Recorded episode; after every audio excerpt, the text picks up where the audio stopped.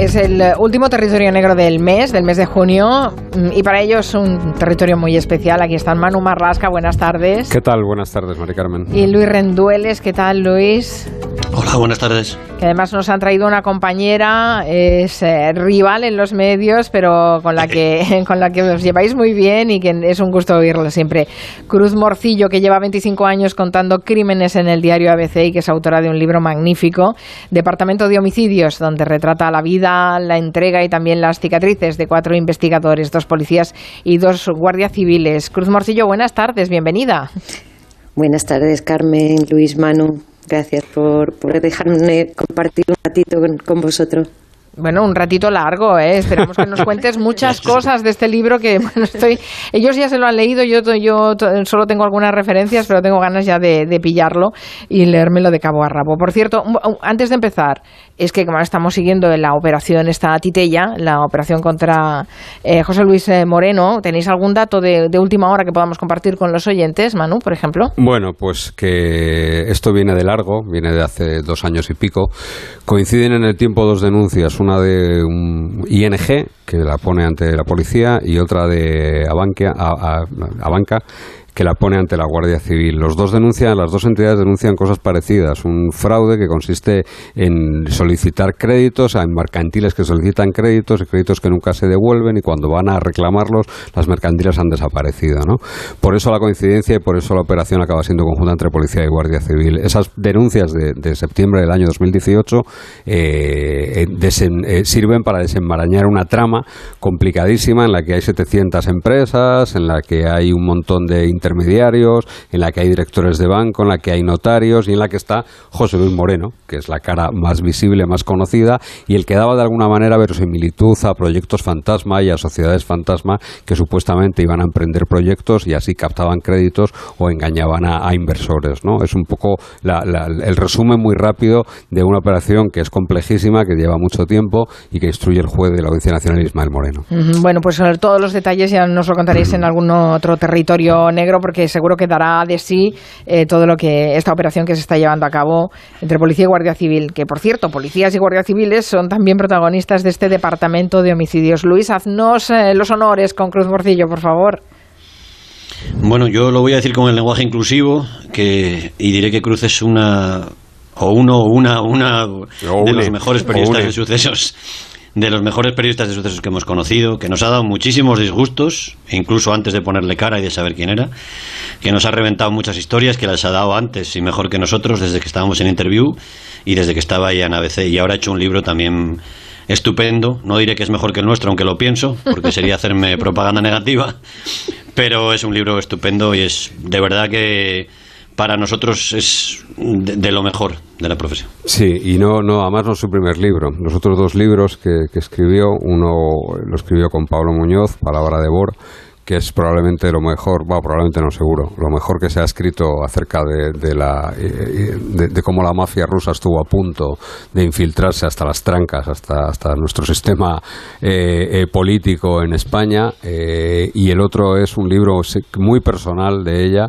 casi más personal que este último, porque en este último ahora hablaremos de él, hay más personas implicadas, pero el caso Asunta es un libro que sé que Cruz escribió con las tripas casi eh, a raíz del crimen de, Asunta Basterra y los dos son muy recomendables también aparte de este departamento de homicidios. Bueno, Cruz, eh, no sé si es muy habitual este fair play entre los cronistas de sucesos a los que les puedes robar una historia de, portada y hacer más de una perrería. Eh, yo tengo la. no, no creo. No, bueno, algo entre algunos sí, Carmen. Lo que pasa es que yo tengo la, la gran suerte de, de, contarlo a los dos, aparte de como rivales, obviamente, eh, como amigos. Y como amigos y además como, como, como dos personas a las que sigo, a las que me quiero parecer, de las que siempre aprendo cuando estoy con ellos, ¿no? Y fíjate si es poco habitual que ayer yo presenté el libro en Jaén, precisamente, y me pasé un buen rato hablando de ellos, ¿no? Entonces la gente debe, debe pensar que somos, un, que somos una especie un poco rara. Pero, pero bueno, yo creo que, que la competencia evidentemente está muy bien, pero más allá de eso, cada uno de nosotros tres sabemos, sabemos bien lo que cuesta arañar cada, cada palabra, lo que cuesta arañar cada historia y, ese respeto, pues, pues que yo esté hoy hablando con vosotros tres es una muestra de eso, ¿no? Así que para mí son dos grandes amigos por encima de todo lo demás. ¿Cómo sale la historia del libro, Cruz? Porque hemos hablado que son de dos guardias civiles, dos eh, policías eh, ya jubilados y que cuentan un montón de historias porque, vamos, tienen unos perfiles los cuatro impresionantes. Sí, es un, fue un lujo poder contar con ellos, pues, pues surgió por esta confianza que de la que ellos te hablan cada, cada martes, de alguna manera, ¿no? Ellos les conocen además a los cuatro, los dos les conocen a los cuatro personajes mucho y algunos antes que yo, ¿no? Eh, surge por una, estamos en una comida en la comandancia de Madrid, en una despedida, pues yo creo que Manu no fue a esa comida, mm, pero, pero sí que hay otras, claro, y estábamos hablando sobre cómo se está perdiendo cuestiones de investigación en el oficio, cómo está cambiando el periodismo, cómo había casos, pues estaba en ese momento, fíjate, estaba Diana Kerr todavía desaparecida, ¿no? Cómo los casos se iban enquistando, iban haciendo mella en los investigadores. Y este, este capitán, el capitán Rubio, que es uno de los cuatro protagonistas, eh, tenía como la convicción, la espina de que cuando, si todo se tecnologizaba, si todo eran posicionamiento de teléfono, ADN, eh, temas de criminalística, se iba a perder una parte de la investigación de homicidio. Y esa fue un poco la idea y luego fueron completándose con el resto de personajes. Cogí a un compañero y subordinado suyo, eh, se lo ofrecí, que es Joaquín Palacio, que es un guardia, podemos hablar, ahora hablaremos de él, ¿no? Un interrogador magnífico, un guardia brillante, un tipo culto, un tipo listo, un tipo que igual vale para calmar a una madre que para atornillar a un asesino es peculiar. Y Carmen Pastor y Esmeraldo Rapino pues empezaron juntos también. Carmen empezó con Rapino, de las primeras mujeres, bueno, de las primeras dos, de hecho, que hubo en homicidio, eh, allá por los, por, por primero de los, de los años 80, recién salida de la academia. Y, bueno, eran otra pareja peculiar. Esmeraldo Rapino era el jefe de homicidio de Madrid cuando había 100 asesinatos al año en Madrid, ¿no? Y más de 100. Y esa fue un poco el pretexto y el inicio del libro. Manu, tú eres muy amigo de Jesús Rubio, ¿no? Bueno, yo sí, tengo una relación desde hace bastante tiempo con Jesús. Hay esa risita de rendueles. No, con los cuatro, la verdad. Con, con, mira, el primero que conocí, voy a contar una cosa muy rápido porque estamos hablando de Cruz, pero de esos cuatro, el primero que conocí fue a, a Esmeraldo Rapino, que llevaba en el año 1988, cuando yo empecé en esto de los sucesos, llevaba el grupo de sirleros. Había un grupo de sirlas, de sirleros en la Brigada de Madrid y el primer crimen que yo hice con él fue un señor que, que, le apuñalaron en la Plaza del Carmen. Le fueron a atracar, una chica se le sentó encima y le, con un cortaplumas le perforó el corazón. Oh. Y ese fue cuando conocí a Rapino y hablamos del primer trimestre del año 1988. O sea que de ahí data mi, mi relación con él. Y sí, eh, los cuatro personajes, la verdad, verdad es que Cruz estará de acuerdo conmigo, y Luis también, en que cada uno de ellos merece un libro, probablemente, o libro y medio, ¿no? Sí, más de, más de 2.000 cadáveres, más de 2.000 cadáveres entre los cuatro. Eh, Rubio, yo creo que Jesús Rubio es el único guardia civil que tiene estatua. Y, y en el libro viene una anécdota maravillosa, yo no la conocía, que es una persona capaz de interrogar y tomar declaración a un mudo, a un asesino mudo. Y, y, en la declaración, en el libro lo cuenta Cruz magníficamente, dice, quiero entender qué dice qué. Había asesinado a su mujer por 200 pesetas y el capitán Rubio le sacó, no era capitán entonces, cinco folios de declaración. Qué fuerte. O sea, Jesús Rubio es un personaje francamente, yo siempre los cuatro que están en el libro, ¿eh? Mm. son personajes. De repasaremos un poco la, biografía de los, de los cuatro, pero em, esto de que es un guardia civil con estatua, ah, ¿es argot o es literal esto de que tiene una estatua? Literal, literal. Ah, ¿y, tiene, ¿y dónde tiene una estatua? en la comandancia. Anda en la comandancia de Madrid, Carmen, porque eh, como eh, Jesús no habla, ¿no? O sea, no habla, no para de hablar. es una ironía, obviamente. Entonces tiene unas relaciones magníficas, no solo con su subordinado y con su jefe, sino con todo el que se cruza en su camino. Te lo pueden, te lo pueden confirmar los dos, ¿no? Te lo puede confirmar Luis y Manuel. Entonces, un empresario de, de, la zona, de la comandancia está en Tres Cantos, como sabéis, eh, pues un empresario de la zona que habían, había habido, había tenido problemas y, la Guardia Civil era capitán entonces ya de Policía Judicial Jesús, pues hicieron, bueno, pues salió todo muy bien, ¿no? Es una larga operación que normalmente salió todo muy bien y entonces este señor regaló una estatua de bronce y eh, en agradecimiento a la Guardia Civil y pienso que sería perfecto que esa estatua llevara la cara de Jesús, total que es un calco de Jesús y está colocado en la, en la entrada de la Comandancia de Madrid y evidentemente el único Guardia Civil en España, hay muchos retratos, hay muchos cuadros, hay mucho, sobre todo de los superjefes, pero es el único que tiene una estatua propia, claro. Yo creo que en el mundo, ¿no? Es buenísimo. Eh, eh, de hecho, las únicas estatuas de la Guardia Civil son la de Jesús y la de Ariel, un perro de la Guardia Civil. Oye, y hablándonos de, Joaquín Palacios, em, em, ¿es verdad que eh, tiene algo del personaje de Bevilacqua, que Lorenzo Silva se inspiró algo en él? Contesta tu mano y ahora retomo. Yo creo, sí, eh, la, relación de, Lorenzo Silva con, Joaquín viene de largo y viene a raíz de una operación, de la operación Pintor, creo recordar que, se llamó, el, crimen de Abel Martín.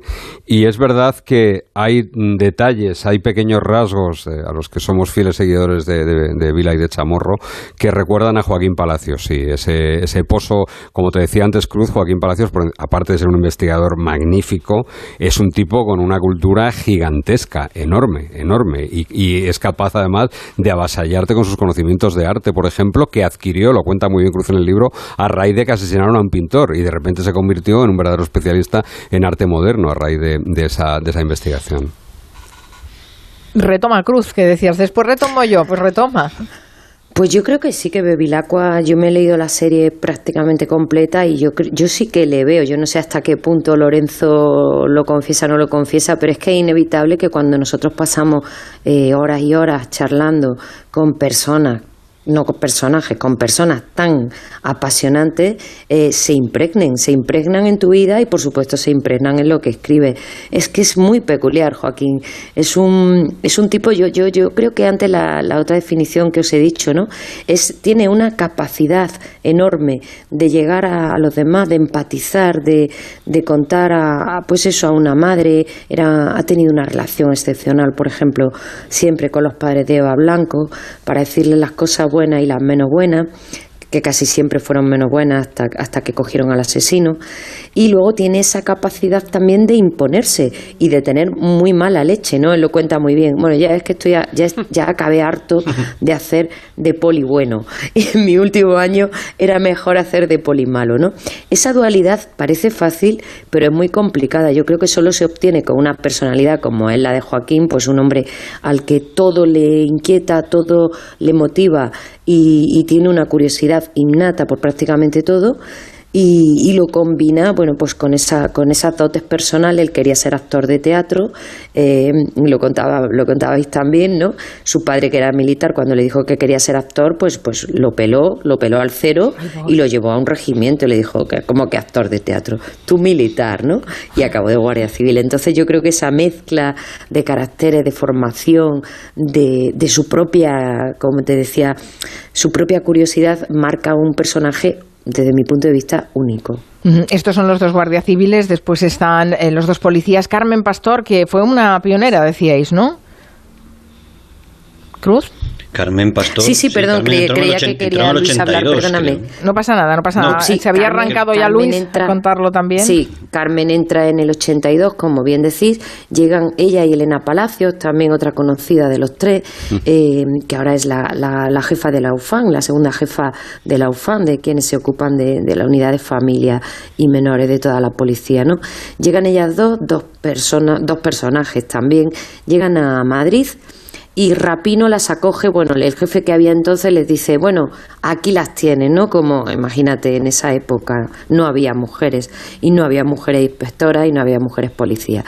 Pues entran ellas dos en homicidios, como te decía, las acoge Rapino, Rapino las llama mis astillitas, a Elena y a Carmen, se convierten en amigos, se convierten en grandes amigos, y Carmen tiene a su vez aparte de ser una gran jefa y una muy buena investigadora, eh, tiene una peculiaridad, una dolorosa peculiaridad, y es que hay solo dos o tres eh, investigadores de homicidio en España a los que han matado a un compañero en acto de servicio. Y Carmen tuvo que ver cómo su compañero del alma se le moría, se le moría los brazos prácticamente después de que lo, de que lo asesinaran en acto de servicio aquí en Madrid, ¿no? unos colombianos a los que estaban persiguiendo. Entonces era, era una época donde imagínate una sola mujer rodeada de hombres, ellos siempre, todos lo mantienen, que siempre han mantenido unas relaciones de tú a tú y de igual a igual y no había contemplaciones por ser una mujer, porque además son todas mujeres muy guerreras, muy peleonas. Pero ella, por ejemplo, cuando, cuando ya decide definitivamente quedarse en el grupo de homicidio de Madrid, en el grupo quinto, en el mítico grupo quinto de Madrid, porque le parecía lo más divertido, tiene dos bebés y su marido también es policía. Mm. Pues eh, evidentemente... Vaya para conciliar, ¿no? Claro, claro, ella decía que toda su vida y toda su casa estaba empapelada de cuadrantes, tenían que conciliar entre ellos, con sus compañeros de grupo, con su jefe, con sus respectivos grupos cada uno, con los primos, con los allegados, en fin, imagínate, años 80 y, y luego ya en los 90, pues todavía igual, ¿no? De Rapino antes nos ha hablado Manu, pero de eso igual los conocéis, eh, los conocéis todos. Hacednos, eh, Luis, una semblanza de Rapino que después lo retoma Cruz y así ya tenemos los cuatro personajes del libro. Mm, Rapino es una institución en homicidios en Madrid. ¿eh? Eso, es casi una leyenda. Yo te decía que me recordaban a personajes de películas crepusculares, ¿no? de Clint y son gente muy, muy real. Él dice, en el libro lo dice muy bien, que la delincuencia antes era más profesional, que era una forma de vida y que no se hacía daño tan gratuitamente. Y, es muy posible que sea cierto, él sabe de todo eso mejor que nadie. Es un personaje eh, yo diría que también único, un, tipo que para probar a los candidatos a entrar en su, en su departamento de homicidios, en su grupo, eh, los llevaba a ver una autopsia de una víctima y luego les invitaba a comer sangre encebollada, ¿no? Oh. En un bar muy cercano. O sea, en fin, Otro, personaje, otro personaje único. Todo eso lo cuentas en el libro Cruz, ¿no? Con detalle. Sí, vamos, vamos al detalle de su vida. Yo le siempre lo repito, pero es que creo que es importante. Este libro no es un libro de casos, es un libro de persona. Y yo creo que estos cuatro personajes, sí, por ejemplo, Manu y Luis no pudieran ser notarios de que son así, y otros compañeros, obviamente, pensarían que me los he inventado. Porque eh, estaba eh, un día, ¿no? Una anécdota te cuento de, Rapino, habla con unas expresiones, yo, yo digo que tiene una mezcla de Valleca y tiene una mezcla muy curiosa con unas expresiones que yo no he escuchado a nadie nunca más, ¿no? Y además, cuando está contando una historia, suele alzar la voz. Estábamos merendando en, una, en el corte inglés una tarde hablando sobre el libro, a 5 de la tarde, y estaba todo lleno de niños recién salidos del colegio, de abuelitas con su amiga, de mamás, eh, y este llama a Miguelito, al Chepa, a, que es un mozo histórico del anatómico forense de Madrid, al que también todos conocemos y empieza a, a preguntarle a golpes, a, a, voces, perdón, mira, estoy aquí con Cruz. Oye, ¿tú te acuerdas la niña aquella? La, sí, la hombre, la rubita que bajamos en el montacarga, que le habían arrancado la cabeza Con, cuando la pilló. Bueno, a grito pelado, imagínate todo a nuestro alrededor era silencio sepulcral eh, diciendo quién es este este personaje, de dónde ha salido, ¿no? Y todo esto es, real, es todo real, que lo sepan. Departamento de Homicidios, el libro de Cruz Morcillo. Gracias Manu Marlasca, Luis Rendueles, gracias Cruz por haber venido a presentarnos. No se lo pierdan, porque si la conversación ha sido agradable, imagínense leer el libro, la, la de cosas que van a aprender. Os voy a tener que dejar porque cerramos también el programa. Después de las 5 vienen nuestros compañeros de Radio Estadio, porque hay Eurocopa Fútbol. Hasta mañana a las 3. Adiós. Adiós. En Onda Cero, Julia en la Onda.